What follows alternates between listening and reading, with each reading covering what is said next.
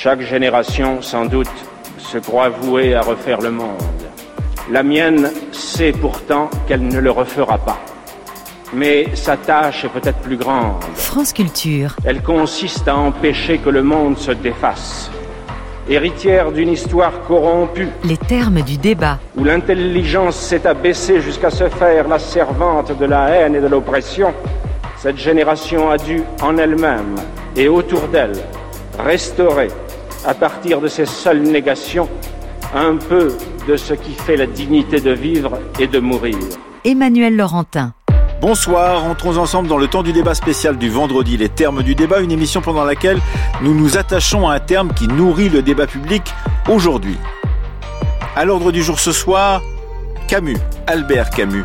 Un ouvrage publié cette année aux éditions de La Fabrique, intitulé Oublier Camus et écrit par l'universitaire Olivier Glaugue, a bousculé le milieu des Camusiennes et des Camusiens en France. L'auteur y décrit un Albert Camus double, certes de gauche, mais trop attaché à son Algérie natale.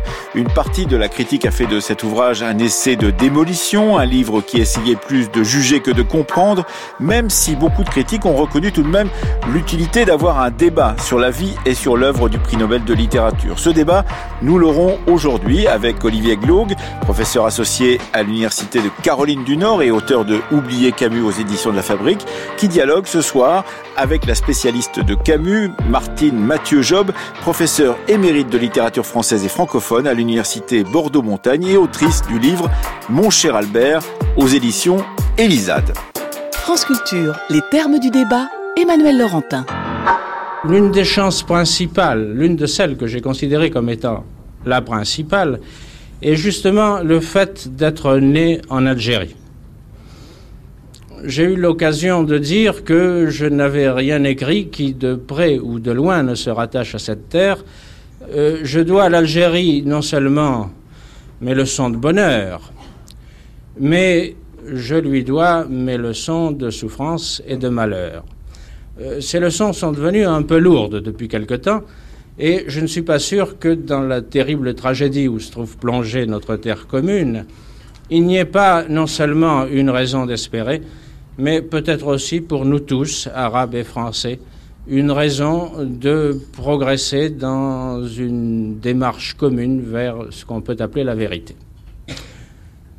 Nous sommes beaucoup à espérer ce qu'on appelle maintenant l'Algérie de demain.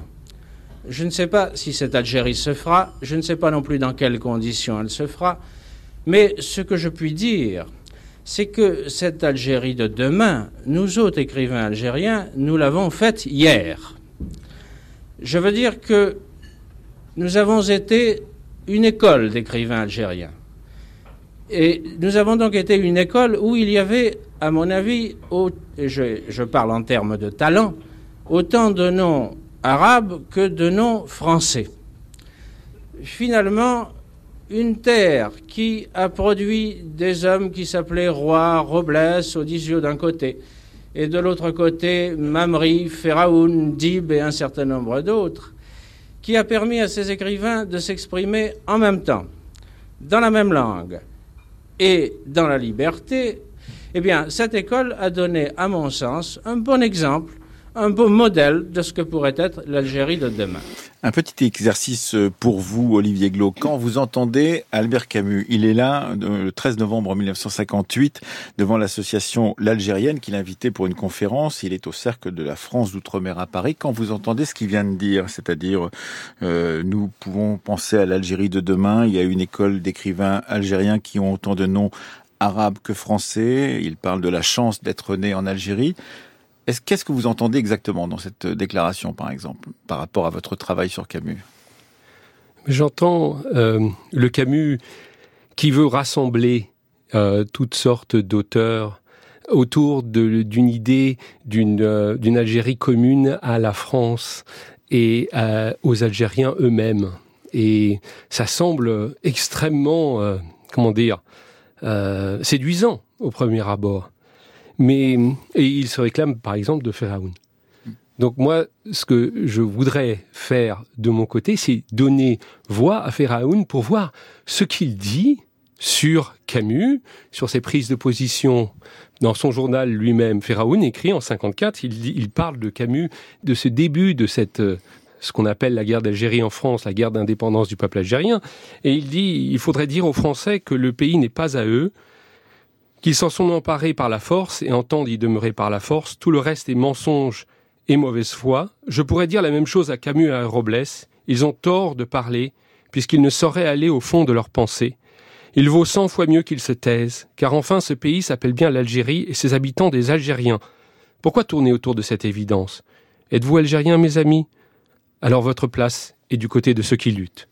Et pour vous, euh, qu'est-ce que vous entendez quand vous entendez euh, cette déclaration devant euh, l'association l'Algérienne en 1958, Martine Mathieu Job, d'Albert Camus?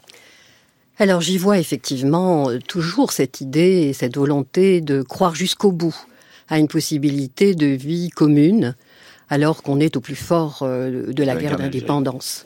Et comme il le dit, que cela occasionne en lui bien des déchirements. Euh, mais je crois qu'il est là absolument sincère.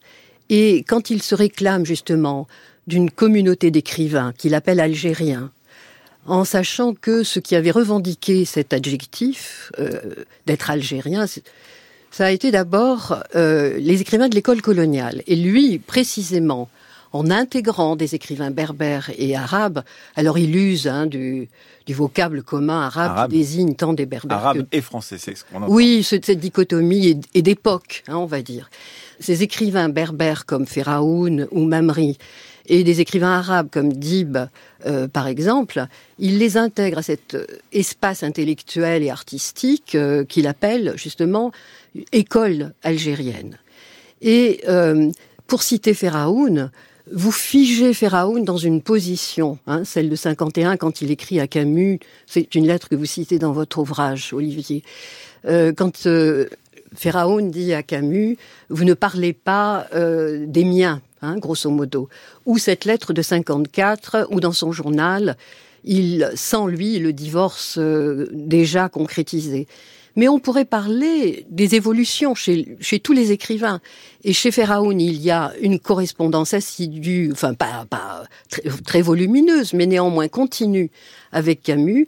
Et en 58, Ferraoun remercie Camus de l'avoir incité à écrire en son nom, et il, il le remercie aussi de tout ce qu'il a fait euh, pour essayer de tendre vers cette euh, utopie hein, d'une Algérie fraternelle. On, a l'impression effectivement qu'on est au cœur euh, déjà au tout début de cette émission de ce qui vous sépare tous les deux, Martine Mathieu Job et Olivier Glaug, dans votre lecture de Camus, puisque vous vous avez insisté, Olivier Glaug, dans Oublier Camus, donc avec une préface de Frédéric Jameson chez La Fabrique, vous insistez sur cette idée qu'il n'aurait, d'une certaine manière, jamais été celui que l'on veut voir en lui. En fait, vous dites, il y a une sorte de rêve camusien en France. Il correspond bien à la social-démocratie euh, telle qu'elle s'est développée en France, et il ne correspond pas au vrai personnage Camus. Vous tentez donc euh, dans cet ouvrage Oublié Camus d'aller à l'intérieur de ce vrai personnage Camus en disant il est plein de contradictions, mais ces contradictions ne sont pas forcément sympathiques, comme euh, vient de le dire Martine Mathieu Job, mais ce sont des contradictions qui disent le vrai personnage de Camus. Oui, je pense que c'est ça, et je pense que finalement nos deux interprétations, la mienne et celle de Martine Mathieu Job, sont pas mutuellement exclusives. C'est-à-dire quand elle cite Raoun, qui dit des choses, euh, qui, qui exprime sa gratitude envers Camus, ça ne l'empêche pas d'exprimer son regret que les Algériens n'ont pas fait partie de la peste, en aucun cas, d'exprimer sa déception et son attachement euh, à une Algérie indépendante. Donc ça, c'est en 56, hein, j'ai dit 51, c'est 56. Mmh. Et, et, donc, effectivement, ici, euh, ce que je propose, moi, c'est de voir Camus comme un écrivain colonial. Et, et vous proposez de le voir comme double ce qui est un peu euh, une façon de, lui dire, de dire qu'il dit ce qu'il veut à qui il veut à un moment donné, mais qu'il n'est jamais très fixe dans sa, position ou sa posture et que vous tentez, vous, de dire le vrai Camus, il est dessous. Euh, je, pense que il y a une instrumentalisation de l'humanisme. Euh, je vais citer donc Camus qui, qui dit dans Le progrès du nationalisme, une lettre d'Alger, la montée du nationalisme algérien s'accomplit sur les persécutions dont on le poursuit. Il n'aura plus de raison d'être, au contraire, quand l'injustice disparaîtra de ce pays. Et je cite ça parce que l'humanisme de Camus, c'est un moyen pour une fin. Pour maintenir l'Algérie dans la France. Exactement. C'est ce que vous voulez dire. Et, le dire, ça ne devrait pas être controversé. Il ne s'en cache pas.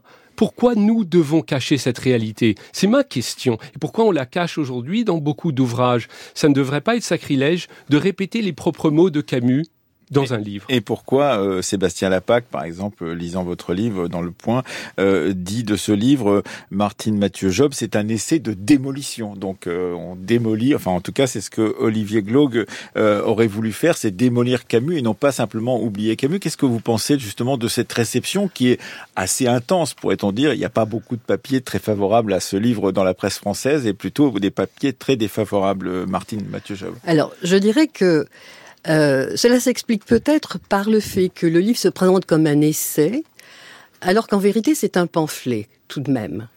C'est-à-dire qu'il y a systématiquement un tri dans les dans les documents et dans, les, citations. Dans les citations. Alors citation tronquée, euh, éléments biographiques euh, triés et souvent euh, sortis d'un contexte plus général. Bon, donc il y a systématiquement la volonté de remettre en question. Moi, je trouve que c'est assez salutaire de pouvoir critiquer un écrivain qui a été euh, panthéonisé. Oui, c'est ça, édifié en statut. Hein. Et je pense que Camus lui-même n'aurait pas aimé l'héritage dont chacun se revendique en, le citant. Bon, mais les écrivains ne sont pas responsables de la façon dont on, dont on, les, lit. Parce qu'à ce titre, il faudrait oublier, euh, je ne sais pas, euh, Rimbaud, qui a été vanté euh, tant par euh, les surréalistes que par les écrivains catholiques. Enfin, vous voyez, hein, on peut continuer la liste. Bon, alors c'est salutaire, mais à condition d'être euh, honnête. Or, il me semble qu'il n'y a aucune duplicité chez Camus. En tant que citoyen, en tant que journaliste, il a toujours dénoncé la colonisation. Donc quand on dit écrivain colonial, entendons-nous, oui, c'est un écrivain qui a vécu dans un milieu colonial. Et c'est un écrivain qui a tout le temps lutté pour qu'il y ait plus d'égalité. Alors, certains disent aménager le système colonial. Je dirais qu'il pouvait s'entendre avec des nationalistes comme Messali Hadj, hmm. qui, bien que demandant l'indépendance de l'Algérie, voulait garantir la possibilité de vie commune à toutes les communautés existante en Algérie. Ce, mouvement que dirigeait Messaliach, qui est donc euh, l'étoile nord-africaine, est devenu le MENA, mais qui a été, euh, disons, marginalisé, voire éliminé par le FLN quand il a gagné euh, la guerre. Alors que le FLN est un parti dont Camus sait qu'il est absolument totalitaire d'emblée. Et si vous lisez attentivement le journal de Ferraoun, Ferraoun le dit aussi. Olivier Glo. Alors, d'abord, une chose on ne peut pas dire que Camus a passé toute sa vie à dénoncer la colonisation. On peut dire, je pense plus justement, qu'il a passé toute sa vie à dénoncer les excès de la colonisation. Car Camus veut que la colonisation continue. Hein. je pense que ça c'est clair. De l'autre côté, l'idée, il ne s'agit pas pour moi de déboulonner Camus. Et je pense d'ailleurs que ces accusations qu'on retrouve dans la presse, dans Le Point, dans le courrier des lecteurs de l'Express, dans Le Monde, dans, le Figaro, dans, le Figaro, bien sûr. Ah, euh, euh, certains de ces articles sont plus euh, plus tempérés que ce que, vous semblez dire. plus tempérés que d'autres, c'est vrai, absolument. Et je le concède volontiers. c'est quand même cet emploi des termes, des termes d'ailleurs américains, hein, une sorte de la, France par certains côtés, les, les, plus franco-français semblent faire partie d'une sorte de colonie culturelle des États-Unis et ils répètent à, à l'envie les mots comme woke, Mm. Euh, comme euh, cancel culture mm. euh, en, en, anglais dans le texte. Et, et pour moi, c'est l'aveu que des lectures alternatives, des interprétations alternatives, et surtout l'évocation d'un passé colonial de la France, est vécue comme une menace mortelle. Alors qu'il ne s'agit pas du tout de, de faire ça. Il s'agit, d'ailleurs, le, titre, je l'avoue, est un peu provocateur, mais il suffisait de, il, suffisait ah, de lire le livre. Dit démolir Camus, c'est déjà pas, mal. voilà, donc euh, qu'est-ce que ça aurait été? Mais, mais toujours est-il que une fois qu'on lit le livre, oublier c'est oublier Camus tel qu'on nous le présente aujourd'hui. Et j'ai eu beaucoup de, de réactions de personnes qui m'ont dit, à lire votre livre, j'ai relu Camus comme quelqu'un qui n'était pas parfait, comme quelqu'un qui heureusement et voilà Exactement. Heureusement. Et, et, et, cela, justement, euh, Martine Mathieu Job, Oui. en tant que spécialiste vous-même de, de Camus, euh, vous êtes allé il y a quelques semaines euh, en Argentine, à Buenos Aires, euh, pour euh, évoquer dans un colloque euh, cette figure de Camus. Qu'est-ce que qu'est-ce qu'on en dit quand on sort de France? Parce que ce que semble dire, en l'occurrence Olivier Glauque, c'est que voilà, on vit dans un petit euh, milieu restreint. euh, la France euh, qui rêve à son passé colonial et qui ne s'en serait jamais guérie d'une certaine manière, et qui aurait porté Camus comme le héros justement de cette vision coloniale humaniste. Qu'est-ce qu'on en dit quand on va à Buenos Aires, par exemple? Alors précisément, dans ce colloque euh, de Buenos Aires, il n'a jamais été question d'un Camus colonialiste, ni même défenseur de la colonisation, ce qu'il faudrait distinguer. Et je reviendrai là-dessus, je n'y adhère pas non plus à ce deuxième, à ce deuxième élément.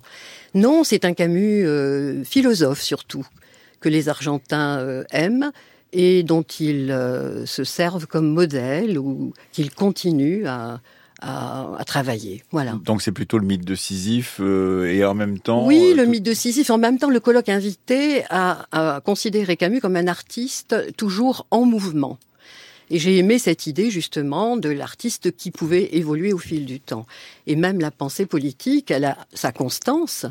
Mais quand vous dites défendre la colonisation, ce qu'il défendait, c'était, et jusqu'au bout, et peut-être de façon utopique en 58, un rattachement de l'Algérie à l'espace politique et culturel français, ce qui n'est pas tout à fait la même chose. Hein, c'est un système d'association, une sorte justement de, de Commonwealth à la française. Ce que pensait d'ailleurs euh, De Gaulle à l'époque. Enfin, oui, le discours oui, de 44 de Brazzaville énonce déjà cette idée-là. Olivier Glau. Oui, absolument. Euh, d'une certaine façon, il y a un côté presque prophétique de Camus quand il propose finalement exactement ce Commonwealth à la française. Alors poussé, c'était pas son idée euh, euh, à l'origine, mais poussé par les événements historiques. Euh, il se trouve que ce Commonwealth à la française, on le connaît, c'est la France-Afrique. Alors vous le pensez comme un- une sorte de précurseur de la France-Afrique? Mais écoutez, euh, quand on voit qu'il dit, alors Là, euh, vous- je, vous recite, chic. mais écoutez, je, je recite, euh, je vais citer Camus. Il parle de la notion d'indépendance d'Algérie comme une formule purement passionnelle. Il se rallie à des thèses ultra où finalement l'Algérie aurait son indépendance, sauf dans le domaine militaire et économique. Moi, ça me fait penser un peu à la France, à la France-Afrique, effectivement. Qu'est-ce que vous pensez justement de cette façon de voir euh, Martine Mathieu Job? Non, c'est c'est encore outrancier. Euh, vraiment, si vous lisez, et j'invite vraiment les auditeurs à lire Camus, les articles qu'il écrit sont sans cesse, peut-être dans un premier temps, des articles prônant des réformes économiques, mais il faut parer au plus pressé. Les inégalités sont telles que, et puis en plus la censure s'exerçant sur le journal en Algérie dans lequel il écrit. Euh, Alger est telle- républicain, d'abord Oui, Alger républicain. hein, il y avait euh, décret après-guerre, Régnier qui, qui interdisait aux, journa- aux journalistes de, de critiquer le système colonial. Donc il fallait aussi euh, jouer euh, Enfin, Alger républicain a été censuré surtout pour les prises de position pacifistes, euh, de Pia mais et de pas Camus seulement. avant la Deuxième Guerre mondiale. Oui, mais c'est devenu le soir républicain, ça a été Certes, fermé. Mais je suis d'accord, il y a eu aussi des problèmes par Oui. rapport à son reportage en Kabylie. Mais là, Mais là, oui. on revient dans le temps. Euh, Non, non, mais je veux dire par là que si on lit les articles, ils sont peut-être au début des articles qui prônent des réformes, mais très vite il en vient au mal symbolique, au préjudice symbolique que subissent les colonisés, et donc il prône le respect individuel, le droit à la dignité, et surtout, en 58, il- il demande à ce que chaque, chaque individu euh, vivant en Algérie ait une voix, soit électeur, ce qui est, vous l'admettrez, euh, loin d'être un système colonial. Olivier bah, les élections en Algérie, jusqu'à ce moment-là, c'était des élections constamment falsifiées, Mhm. où les votes Oui. algériens n'ont pas été reconnus. Bien sûr. Et en 58, encore une fois, moi je cite Camus, il dit que l'indépendance algérienne est une formule purement passionnelle. Il s'inscrit contre le mouvement indépendantiste, contre l'indépendance algérienne. contre l'indépendance sous l'égide du FLN, dont il sait que c'est un, un parti. Il dit pas, il dit Oui. la notion même d'indépendance algérienne est une formule passionnelle.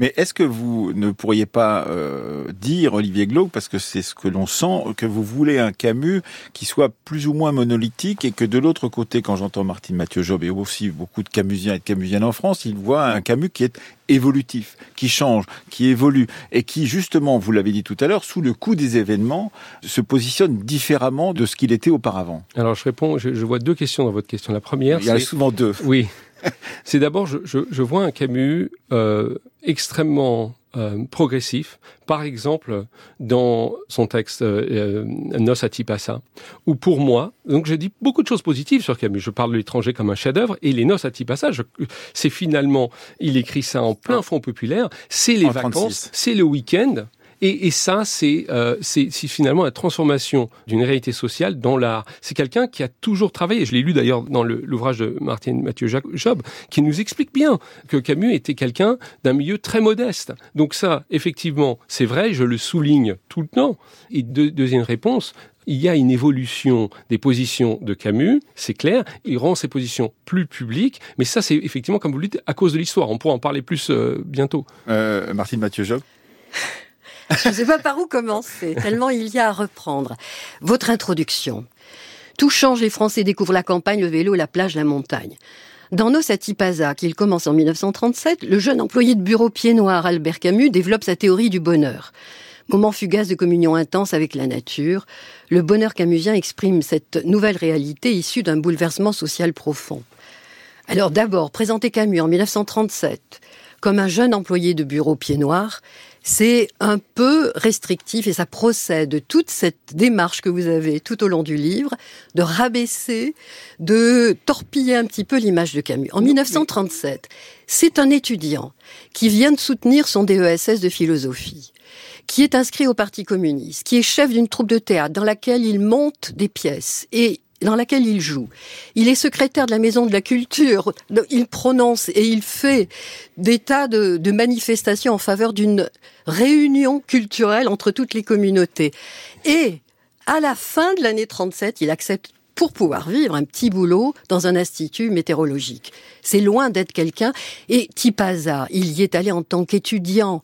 C'est pas c'est pas le petit employé qui profite des congés payés. Je dis pas petit employé d'abord, mais ce que je veux souligner, ce que je, ce que je veux, non mais ce que je veux souligner ici, c'est la conscience de classe de Camus qui commence bien avant. Elle commence quand il est au lycée, quand il est à l'école et qu'il ne prend pas de vacances, qu'il est obligé de travailler dans une épicerie. Sa grand-mère ne le laisse pas aller en vacances comme beaucoup d'autres de ses contemporains. Et donc je suis en train de parler ici de la conscience de classe de Camus.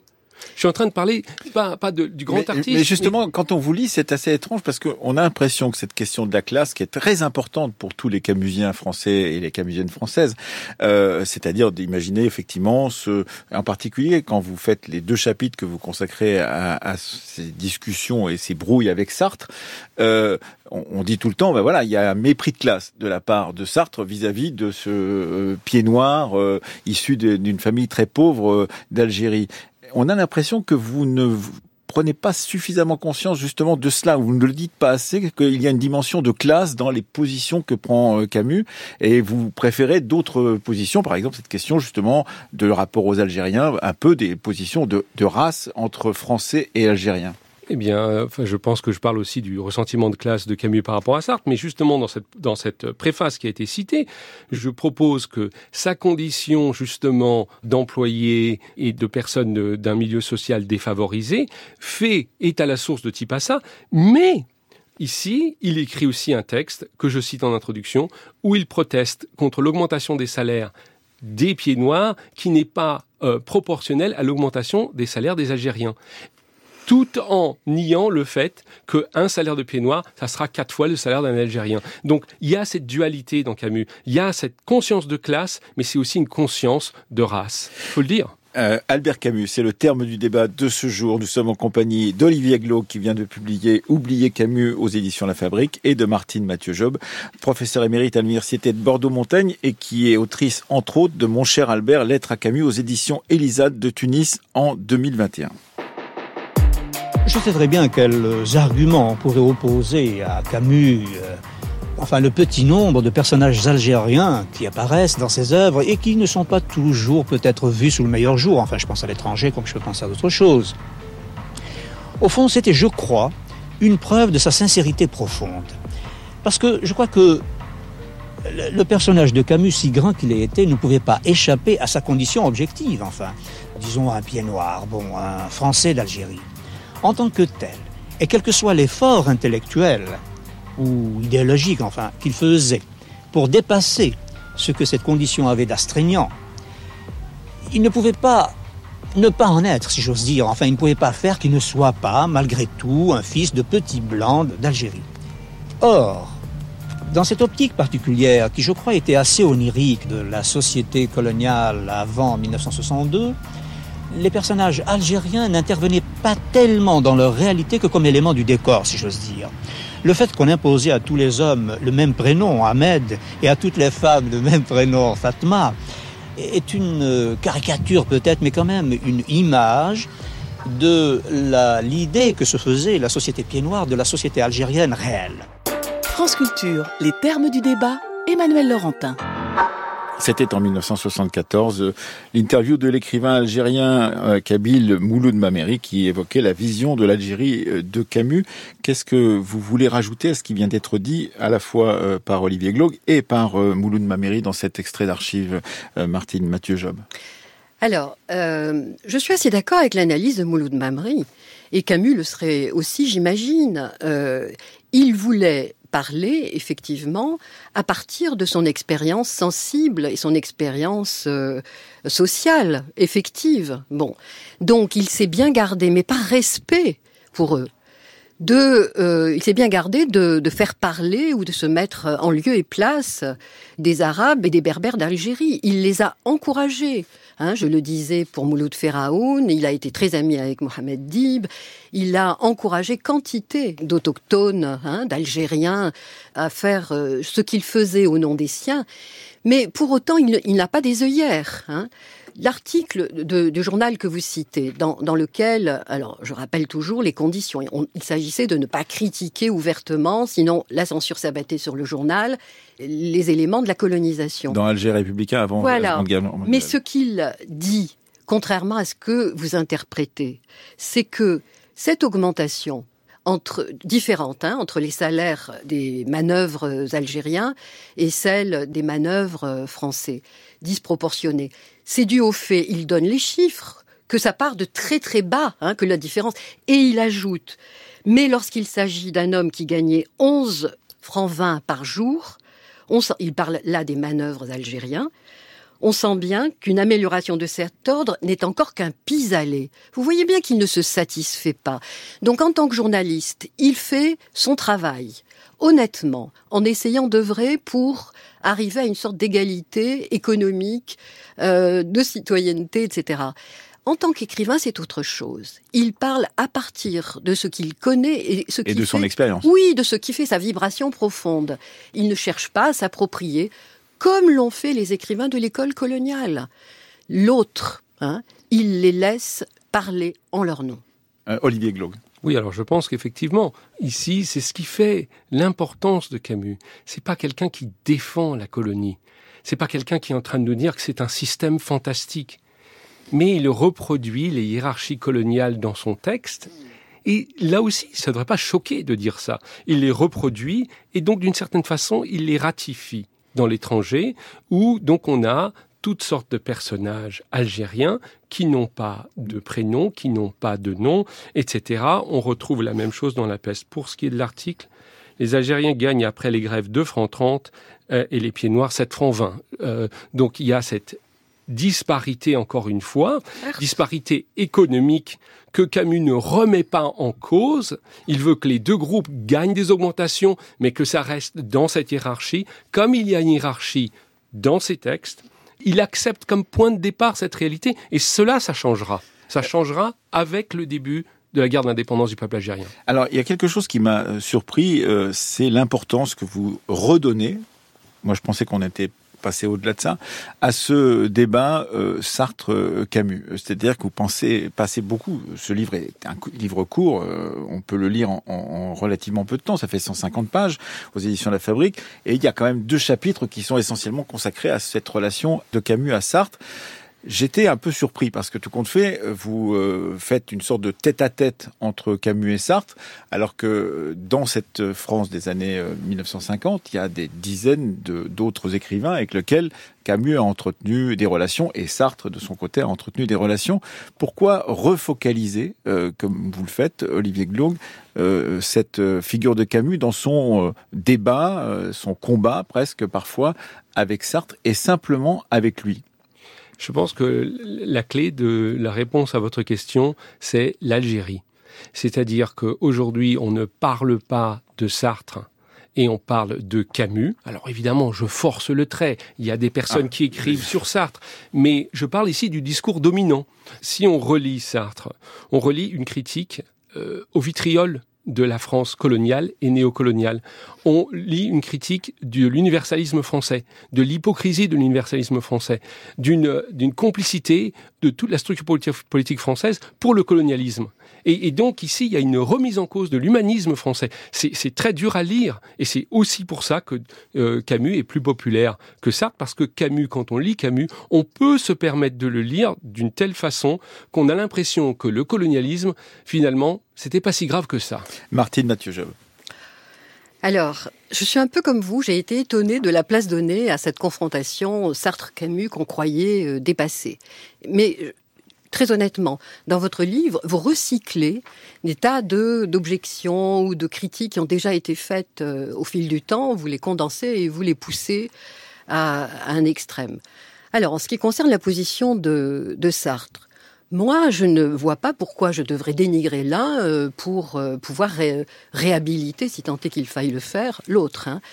Lorsque Sartre prend position pour l'indépendance de l'Algérie, comme il prend position très clairement sur euh, la, nouveauté qu'apporte euh, la littérature et le mouvement de la négritude, par exemple, moi j'approuve et j'admire hein, cette, euh, cette sorte justement de clairvoyance.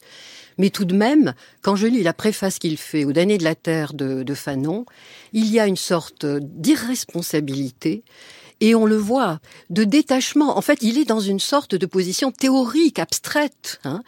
Lorsqu'il écrit, euh, il peut se permettre d'écrire tuer un Européen quand on est un colonisé, c'est faire, euh, je, cite de mémoire, donc ça va être un tout petit peu euh, déformé probablement, mais l'esprit c'est ça. Donc tuer un Européen quand on est colonisé, c'est faire deux fois une bonne action c'est euh, tuer un oppresseur et euh, faire euh, naître un homme libre. C'est quand même un appel au crime individuel. Et c'est là que Camus se sépare.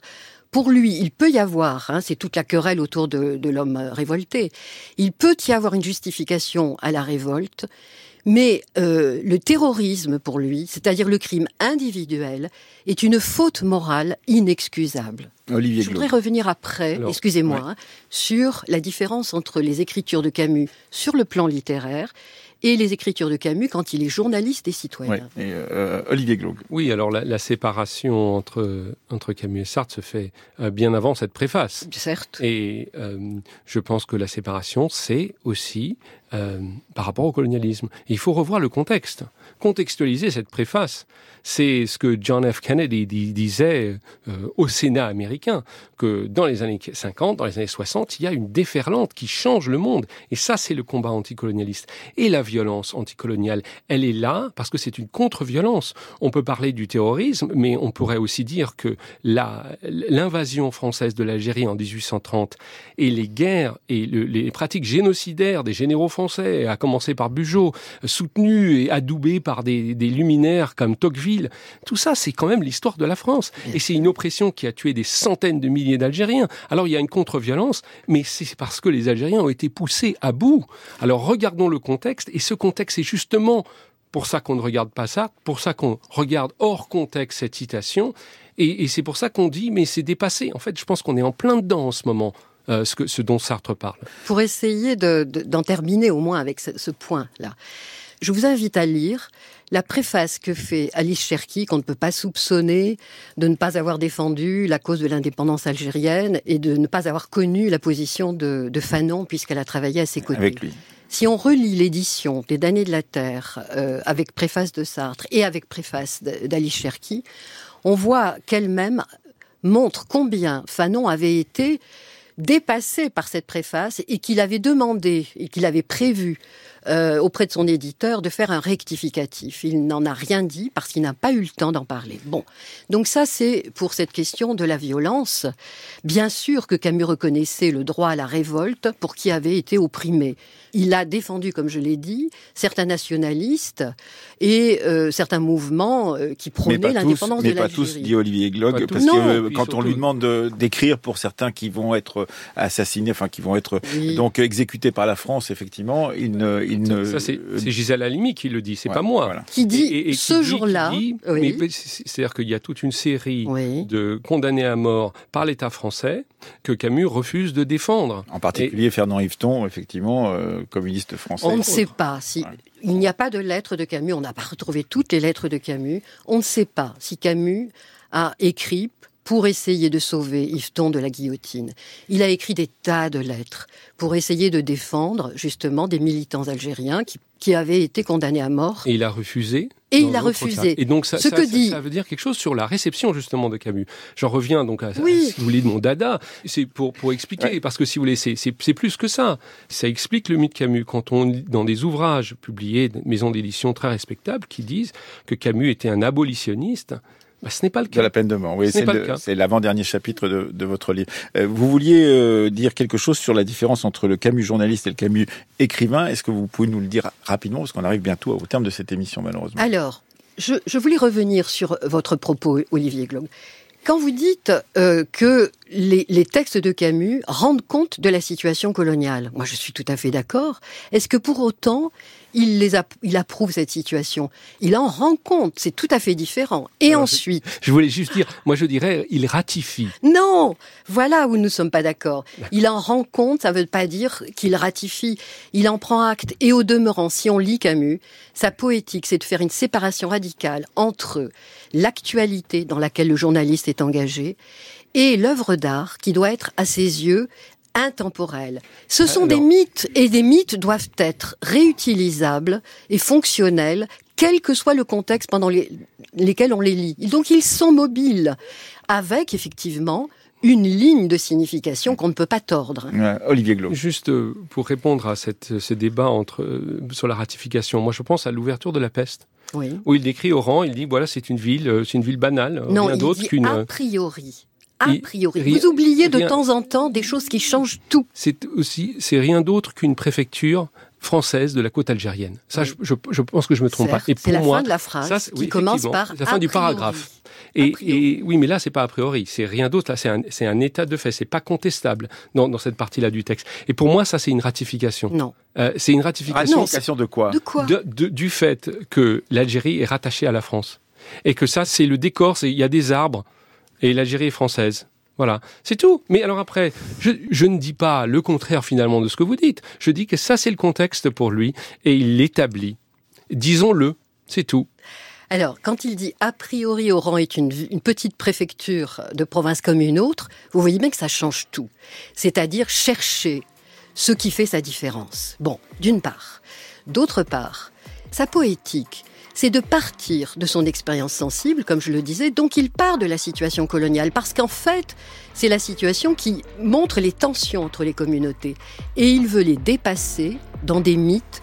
Et d'ailleurs, toutes les lectures qui ont été faites montrent combien justement ces mythes fonctionnent. Merci en tous les cas, on ne vous mettra pas d'accord euh, totalement sur la figure de Camus qui était notre propos d'aujourd'hui. Merci en tout cas, on peut lire votre livre Olivier Glaug qui s'intitule, je le rappelle, Oublier Camus et publié aux éditions La Fabrique. Merci d'être venu nous en parler ici même et d'avoir débattu avec Martine Mathieu Job, professeur émérite à l'université de Bordeaux-Montaigne, autrice de Mon cher Albert, lettre à Camus aux éditions Elisade de Tunis en 2021 et qui a co-dirigé avec Jean-Pierre Benisti Albert Camus, correspondant avec ses amis Benisti aux éditions Bleu Autour. C'était le temps du débat préparé ce soir par Mathias Mégy, Candice Bergeron, Paul Marguet, Nina Richard, Stéphanie Villeneuve, réalisé par Laurence Malonda et Brice Garcia, avec à la technique aujourd'hui Alexandre Dang.